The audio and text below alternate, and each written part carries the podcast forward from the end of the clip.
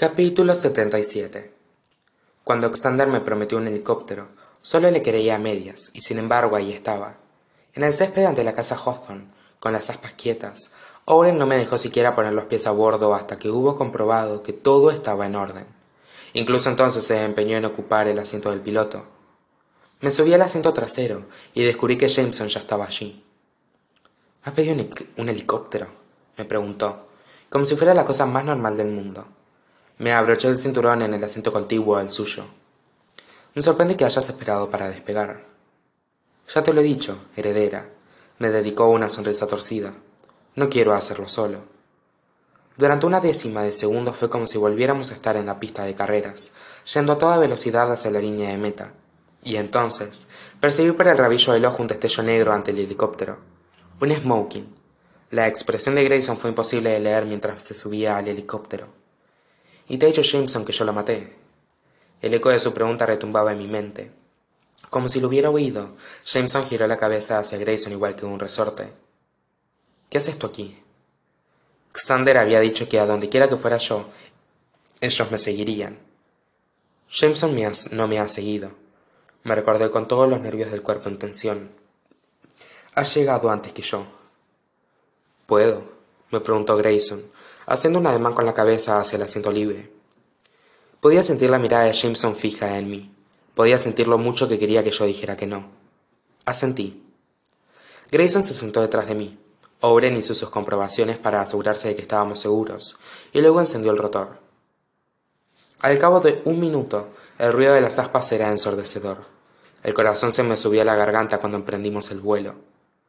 Había disfrutado la primera vez que subí en avión, pero aquello era distinto. Era superior. El ruido, la vibración, la sensación exagerada de que nada me separaba del aire, ni del suelo. El corazón me latía muy fuerte, pero no lo oía. No me oía pensar ni en cómo se le había roto la voz a Grayson cuando había hecho la pregunta, ni en cómo Jameson me había dicho que no tenía que besarlo ni tenía que caerme bien. No podía pensar en otra cosa que mirar hacia abajo.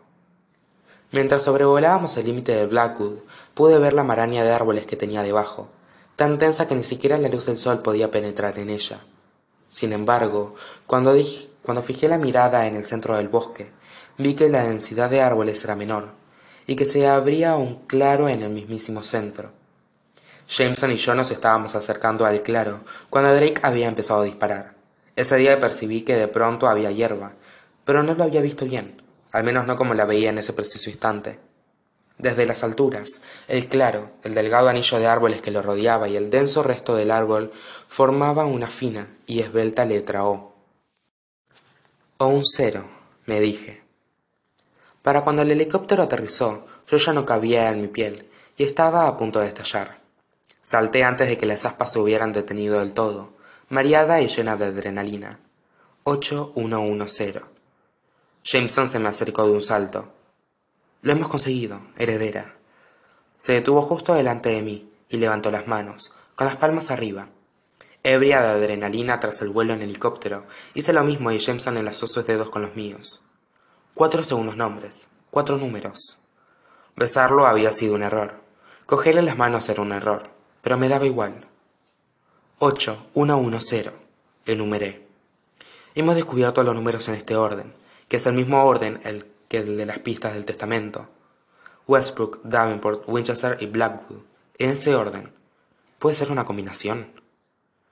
Hay por lo menos una docena de cajas fuertes en la casa, reflexionó Jameson, pero existen otras posibilidades, una dirección, coordenadas, y no tenemos la certeza de que la pista no esté desordenada. Para resolverla, tal vez tengamos que alterar el orden. Una dirección, coordenadas, una combinación, repetí para mis adentros. Cerré los ojos un solo instante, lo suficiente para que mi cerebro pusiera en palabras otra posibilidad. ¿Y una fecha? Las cuatro pistas eran números, también eran dígitos individuales. Si se tratara de una cerradura de combinación o de coordenadas, habría esperado entradas a dos dígitos, pero si se trataba de una fecha, el 1 o el 0 tendrían que ir al principio. 0811 sería 8 de noviembre, pensé.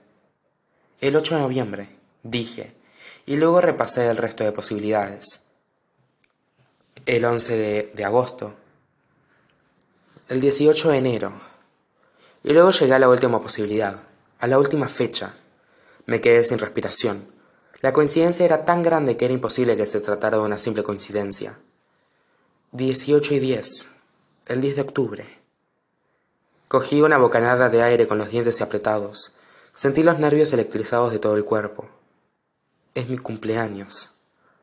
Tengo un secreto, me había dicho mi madre dos años atrás, el día que yo había cumplido los quince, pocos días antes de que muriera. Del día que naciste. No. Jameson me soltó las manos. Sí, dije. Yo nací el 18 de octubre, y mi madre... Esto no tiene nada que ver con tu madre. Jameson apretó los puños y se apartó de mí. Jameson. No entendía nada. Que Tobias Hawthorne me hubiera escogido por algo que había ocurrido el día que yo nací, diría mucho. Muchísimo. Tal vez esto lo explica todo. Igual conoció a mi madre cuando estaba de parto. Quizá ella hizo algo por él mientras estaba embarazada de mí. Cállate. La palabra restalló como un látigo.